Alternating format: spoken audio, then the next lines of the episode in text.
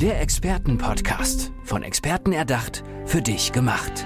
Experten aus nahezu allen Bereichen des Lebens geben wertvolle Tipps, Anregungen und ihr geheimes Know-how weiter. Präzise, klar und direkt anwendbar. Von A wie Affiliate bis Z wie Zeitmanagement. Der Expertenpodcast macht dein Leben leichter. Ja, und in diesem Experten-Podcast geht es um ein Thema, das einem das Leben nicht ganz so leicht macht. Es geht nämlich um toxische Beziehungen. Mareike Helgert ist bei mir. Hallo Mareike, schön, dass du da bist. Hallo, vielen Dank für die Einladung. Gerne. Mareike, wie kam es dazu, dass du dich für das Thema toxische Beziehungen äh, interessiert hast, dass du sagst, ich will da meine Expertise drumherum aufbauen? Meistens interessiert sich ja keiner freiwillig für dieses Thema, sondern weil man Berührungspunkte mhm. damit hat. Und bei mir war es eben auch so, ich hatte Berührungspunkte damit, sowohl in meinem Familienumfeld als auch auf der Arbeit, als auch im Freundeskreis und vor allem natürlich in Partnerschaften. Das volle Programm. Genau, also. vor allem in Partnerschaften, das volle Programm, da hast du recht, ja. Für die, die ähm, da noch nicht so viel Ahnung haben, was definiert eine toxische Beziehung? Das ist ja nochmal was anderes als eine Beziehung, die einfach schlecht läuft, wo man sich dann irgendwann nicht mehr versteht und trennt. Eine toxische Beziehung ist ja noch ein bisschen was anderes, ein, ja fast ein krankhaftes Extrem in einer Beziehung. Genau. In einer gesunden Beziehung gibt es zwei Menschen oder eben mehrere als zwei. Es mhm. gibt ja auch Beziehungen mit drei Personen zum Beispiel da begegnet man sich auf Augenhöhe. Man hat eine Augenhöhe der beiden Parteien, sage ich mal. Es gibt eine gute Kommunikation, die stattfindet. Und beide fühlen sich auch gesehen, gewertschätzt. Es gibt Ehrlichkeit. Das sind so die groben Grundzüge, sage ich mal. In einer toxischen Beziehung sind diese Basics meistens gar nicht vorhanden. Da herrscht sehr viel Kontrolle, Eifersucht, Manipulationen, Lügen. Der eine fühlt sich immer klein gemacht vom anderen. Und es spielt auch viel Gaslighting eine Rolle, also dieses Verdrehen der Realität, dass man im Endeffekt gar nicht mehr weiß, wo ist oben, wo ist unten. Ja. Und da ist es dann einfach so, dass so Basic-Tipps beim Thema Kommunikation, miteinander mal sprechen, gar nichts bringen, weil die Rollen schon ein bisschen so verteilt sind, auch wenn das nicht ausgesprochen wird, so dieses Täter-Opfer ja. Rollenbild. Eine Person wird als Täter dargestellt, die andere Person fühlt sich immer als Opfer. Im Endeffekt aber fühlen sich oftmals auch beide als Opfer. Und diese Person, die sich toxisch verhält, fühlt sich ja oft selbst als Opfer, weil sie natürlich diese gewissen Verhaltensweisen, die destruktiv sind, an den Tag legt, aus oftmals einer Hilflosigkeit heraus. Weil in den ersten Lebensjahren saugen wir das alles auch wie ein Schwamm, was in unserem Umfeld passiert. Wir entwickeln Überlebensstrategien, um geliebt zu werden, gemocht zu werden und so weiter. Und für manche heißt das eben, ich gehe auf Angriff, dass ich gesehen werde. Manche haben auch so ein extremes Harmoniestreben, je nachdem. Und manche Menschen bringen eben ihre Muster, die leider halt destruktiv sind, auch in diese Beziehungen mit ein, mit unseren Mitmenschen. Mhm. Und ich lade mal dazu ein, selbst zu reflektieren, wie bin ich denn aufgewachsen? Was hat mich geprägt? Was habe ich erlebt in meiner Kindheit, in meiner Jugend? Was habe ich für Glaubenssätze, für Überzeugungen, wie Beziehungen laufen müssen? Wie verhalte ich mich in Konfliktsituationen? Einfach zu reflektieren, wo sind auch meine Triggerpunkte? Wie kann ich die auch anschauen und ins Heilen bringen? Bist du dann auch richtig im Gespräch mit ähm, ja, mit den Menschen, die in einer toxischen Beziehung ja, sind. Genau. Kommen dann beide zu dir oder ist es dann meistens nach einer Trennung, dass einer kommt? Wie sieht es da bei mhm. deiner Zielgruppe aus? Die Zielgruppe sieht so aus, dass vorwiegend natürlich die Menschen kommen, die sich als Opfer fühlen, in einer toxischen Beziehung stecken. Ja. Manche sind auch und die schon, sind meistens noch in der Beziehung. Genau, manche sind auch schon darüber hinaus. Die haben schon ihre Grenzen gezogen oder sich schon getrennt und sagen, ich habe immer noch Probleme mit meinem Ex oder meiner Ex. Das ist einfach so eine never-ending Story oder immer so noch eine On-Off-Beziehung. Ja. Oder sie haben Probleme, weil sie sich immer noch sehr schuldig fühlen. Dann geht es eben auch darum, sich zu entschulden. Weil in toxischen Beziehungen gibt es ganz oft dieses Gefühl von, oh Gott, Schuld, auch Schuldumkehr. Und dann schauen wir einfach, okay, wie können wir das, wenn die Trennung eben schon passiert ist, gemeinsam bereinigen, gemeinsam diese alten Wunden und die frischeren Wunden auch in die Heilung bringen. Und die, die zu dir kommen, die sich oft als Opfer fühlen, du sagst ja, es sind meistens die, die sich als Opfer fühlen, sind das dann auch meistens die Opfer? Kann man die überhaupt Opfer nennen? Irgendwie bringt man sich ja auch selber in diese Situation oder sind es eigentlich im Endeffekt doch die Täter? Also wie, wie siehst du das von außen? Wer, wer ist das? Welcher Part der Beziehung? Genau, es sind Menschen, die sich als Opfer fühlen. Ich kann das wirklich auch nachvollziehen. Ich habe mich selber jahrelang als extremes, extremes Opfer gefühlt. Natürlich hatte ich auch, ich nenne es mal Täter oder aktive Aspekte, die mit reingespielt haben, denn ich bin ja drin geblieben. Ich bot der anderen Person ja eine Angriffsfläche durch ja. meine, sag ich mal beispielsweise, Harmoniebedürftigkeit in Konfliktsituationen. Und es geht natürlich auch darum, einfach diese Teile, diese inneren Anteile auch anzuschauen bei sich selber. Das ist ganz, ganz wichtig. Also sind es dann doch aber eher die, die ähm, ja wirklich dann das Opfer sind in der Beziehung, die sich dann die Hilfe suchen. Ein Täter, der sich als Opfer fühlt, ist es nicht, der dann Hilfe sucht, sondern es ist genau eher die, die unterdrückt werden.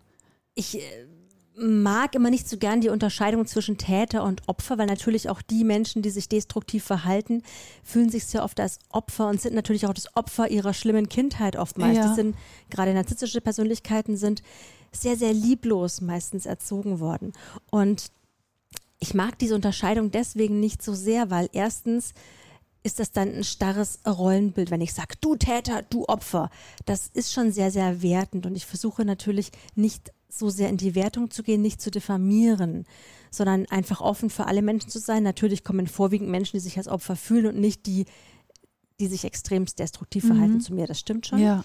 Ich lade immer dazu ein, aus dieser Opfermentalität auch herauszutreten, um dann den Menschen klarzumachen, du bist kein Opfer, du hast dein Leben in der Hand, du kannst Grenzen spüren und setzen. Du hast die Erlaubnis, du darfst das. Du hast auch die Erlaubnis, dass du deine Bedürfnisse wieder spüren darfst und dir auch artikulieren darfst. Und ich möchte Menschen in eine Selbstverantwortung wieder bringen, weil man fühlt sich in einer toxischen Beziehung so sehr darauf gedrillt, sich zu rechtfertigen und auf die Bedürfnisse des anderen einzugehen, dass es bloß nicht irgendwie wieder zum Streit und zum Drama genau. kommt. Genau, und da lade ich eben dazu ein, vom Opfer, sag ich mal, zum Gestalter zu werden, diese Selbstwirksamkeitsüberzeugung nennt man das ja auch, zu spüren, ich tue was und es bringt was, ich kann auch gestalten, ich bin nicht einfach nur das arme Opfer. Deswegen gibt es ja auch Menschen, die nach einer Vergewaltigung nicht sagen möchten über sich, sie sind Opfer, mhm. sondern sie sind Überlebende. Ja, ja, genau, das stimmt. Ich stelle mir das nur so schwierig vor, dass wenn man jetzt angenommen mit einem Menschen zusammen ist, der narzisstisch ist, der sehr eifersüchtig ist und ich ja anfange mich zu wehren und sage, ähm, dass die Person eben äh, übertreibt und dass ich äh, für mich finde, dass ich so handeln kann, wie ich handle, äh, dass es dann wieder zum Streit kommt. Wie soll man sich dagegen wehren? Also das, das stelle ich mir so schwierig vor. Sobald man so ein bisschen ja für sich einsteht, dass, äh, dass es dann zum Streit kommt. Ja, das ist eine sehr, sehr herausfordernde Situation, denn natürlich sind, wie du ansprichst, narzisstische Persönlichkeiten extremst kritikunfähig. Also sie können mit Kritik ganz, ganz, ganz schlecht umgehen. Da werden ja. sie dann total empfindlich. Dann kommt auch dieser narzisstische Furor, heißt das in der Fachsprache, hervor. Dann diese plötzliche Wut, die dann rausbricht. Dann gibt es immer Streit und Drama und ein Toben.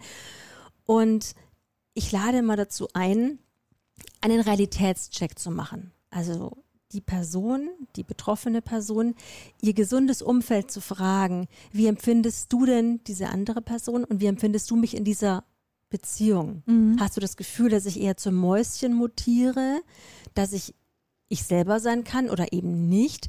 Wie schätzt ihr das als gesundes Umfeld ein? Vielleicht erlebt ja auch ein Elternteil oder die beste Freundin diese Beziehung als dritte Person mit. Ja. Oder weiß auch selber, hm, ich fühle mich durch diese destruktiv sich verhaltende Person selber auch klein gemacht. Also es geht nicht nur dir so, sondern auch noch fünf anderen im Freundeskreis. Und diesen Realitätscheck zu machen, das ist so, so wertvoll. Und dann auch einfach, es gibt so ein schönes Beispiel, den Ball nicht zu fangen. Das heißt, wenn eine Person, die sich so giftig verhält, dir diese Giftbälle zuschmeißt, ja. stell dir einfach vor, du fängst den Ball nicht. Mach die Hände einfach auf und lass den Ball an dir abprallen, lass ihn auf dem Boden rumrollen, fang ihn nicht. Ja, so ein Denn, bisschen dieses den Wind aus den Segeln ja, nehmen. Genau das. Das verpufft dann. Genau. Und dadurch bietest du weniger Angriffsfläche, weil du nicht in dieses Spiel einsteigst. Und es ist im Endeffekt so eine Art Spiel. Ein ganz, ganz ja, böses ja. Spiel. Und wenn du bei diesem Ballspiel diesen Ball nicht fängst, dann trittst du einen Schritt zurück und spielst dieses böse Spiel nicht mit. Wenn du das so sagst, finde ich, geht es in die Richtung, dass du jetzt nicht der Meinung bist, toxische Beziehungen sind zum Scheitern verurteilt. Also du meinst, es gibt immer noch Hoffnung, auch wenn man mit einem narzisstischen Menschen zusammen ist, dass man es irgendwie schafft, weil man ja auch den Menschen liebt und an dem hängt, dass man doch das Ruder rumreißt und das zu einer schönen Beziehung werden lassen kann? Dieses an einem Menschen hängen hat in diesen extrem toxischen Partnerschaften meistens eher was mit einer Art Abhängigkeit zu tun und leider nicht mit tiefer Verbundenheit und echter Liebe. Und wir hängen oftmals mehr an diesem Projekt Beziehung, an dieser Idee Heirat und Kinder und so weiter, Haus bauen, Hund und so weiter, ja. als an diesen Menschen selbst.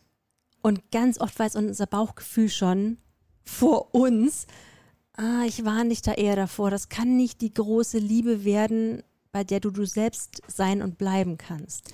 Deswegen ich lade immer dazu ein, schaut, dass ihr versucht zu kommunizieren, andere Arten der, Arten der Kommunikation auch zu finden und Paarberatung, Coaching und so weiter.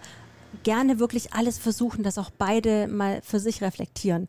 Allerdings, wenn sich die andere Person als wirklich narzisstisch, als extremst toxisch mhm. herausstellt und man selbst einfach schon sehr, sehr, sehr, sehr viel getan hat, und dabei zugrunde geht, dann rate ich, gibt es fast immer nur einen Weg und der heißt Grenzen ziehen, Trennung. Wenn es auch beispielsweise bei einem Elternteil ist. Kann ja. auch auf Zeit sein, vielleicht. Einfach nur mal fünf oder zehn Jahre und dann wieder aufeinander zugehen, beispielsweise. Es muss ja auch keine Trennung für immer sein. Eben, ich finde, bei einer Beziehung da, da hat man immer noch die Trennung als, als Lösung. Aber ja, zu den Eltern ist es schon, finde ich, immer was, was einen, glaube ich, dann belastet, wenn man diese Beziehung nicht, nicht so führen kann, wie man möchte. Ja. Und äh, noch schlimmer ist es, wenn dann das Elternteil verstirbt und man hat damit nie irgendwie so richtig aufräumen können.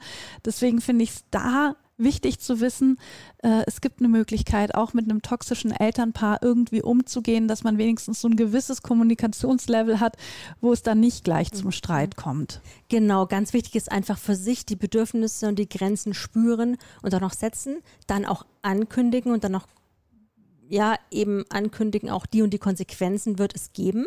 Als kleines Beispiel, wenn jetzt äh, eine Person immer zu spät kommt, dann kann ich ankündigen, beim nächsten Mal, wenn das wieder passiert, dann warte ich maximal 20 Minuten, danach gehe ich und komme auch nicht dann zurück. Mhm.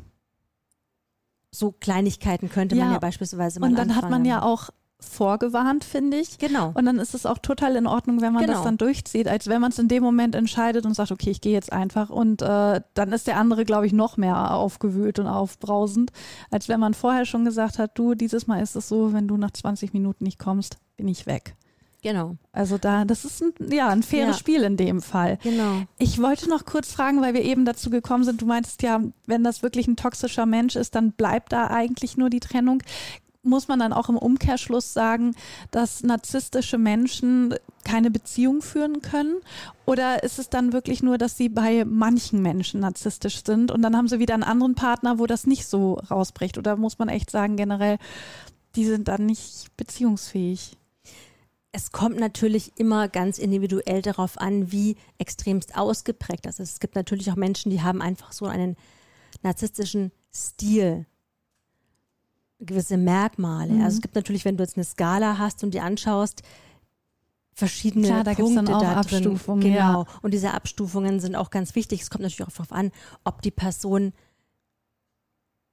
irgendwann mal reflektiert und eine Therapie macht zum Beispiel, an sich arbeitet, Kindheitsaspekte anschaut, innere Anteile und wenn das wirklich über viele Monate und Jahre intensiv gemacht wird, dass zu einer Änderung kommt, dann kann sein, ja. dass es auch besser läuft. Allerdings ja. sind meistens Man merkt, Narzissten, Narzisstinnen. Ja. ja, weil ich ungern einfach einen Stempel jemand auf die Stirn knalle mhm. und sagen, hier Stempel, du bist dein Leben lang so und so. Sehe ich nicht so. Ich denke, Menschen haben gewisse Phasen und können sich natürlich auch ändern. Allerdings sind gerade Narzissten, Narzisstinnen so identifiziert mit ihrem Verhalten, dass sie normalerweise nicht reflektieren. Und, und sich dann da ja auch nicht so Hilfe suchen. Ja, genau. Interessanterweise, laut Studien ist es so, dass sich, wenn Narzissten überhaupt Hilfe holen, dann aufgrund von Depressionen, denn sie merken dann, mir geht es nicht gut, weil ich überall anecke. Ja. Sie schieben es natürlich nicht auf ihr Verhalten, weil sie damit so identifiziert sind. Aber das wäre mal ein erster Schritt über dieses Thema Depression, vielleicht Verhaltenstherapie, zu merken, ach so, ich habe da die und die narzisstischen. Da steckt noch was Züge. ganz anderes dahinter. Ne? Genau. Ne? Ich möchte zum Abschluss von dir noch wissen, äh, wo findet man dich denn, wenn man jetzt sagt, äh, man braucht deine Hilfe, deine Unterstützung, man steckt in einer toxischen Beziehung. Wir haben ja gesagt, es kann sowohl Familie als auch auf der Arbeit der Partner, die Partnerin sein. Wenn ich da Probleme habe, wie finde ich dich? Genau, da die meisten Menschen ihr Problem googeln, also ihr Problem heißt natürlich toxische Beziehungen, toxische Menschen, dachte ich, ich nenne die Website einfach toxischemenschen.de clever. Also ihr habt es gehört. Mareike Helgert weiß auf jeden Fall, wovon sie spricht, denn sie hat es selber durchgemacht und dadurch natürlich auch das komplette Verständnis für dieses Thema. Mareike, vielen, vielen Dank, dass du hier bei uns warst im Expertenpodcast und ich wünsche dir alles, alles Gute. Vielen Dank ebenfalls. Danke. Tschüss. Tschüss. Der Expertenpodcast. Von Experten erdacht, für dich gemacht. Wertvolle Tipps, Anregungen und ihr geheimes Know-how. Präzise, klar und direkt anwendbar. Der Expertenpodcast macht dein Leben leichter.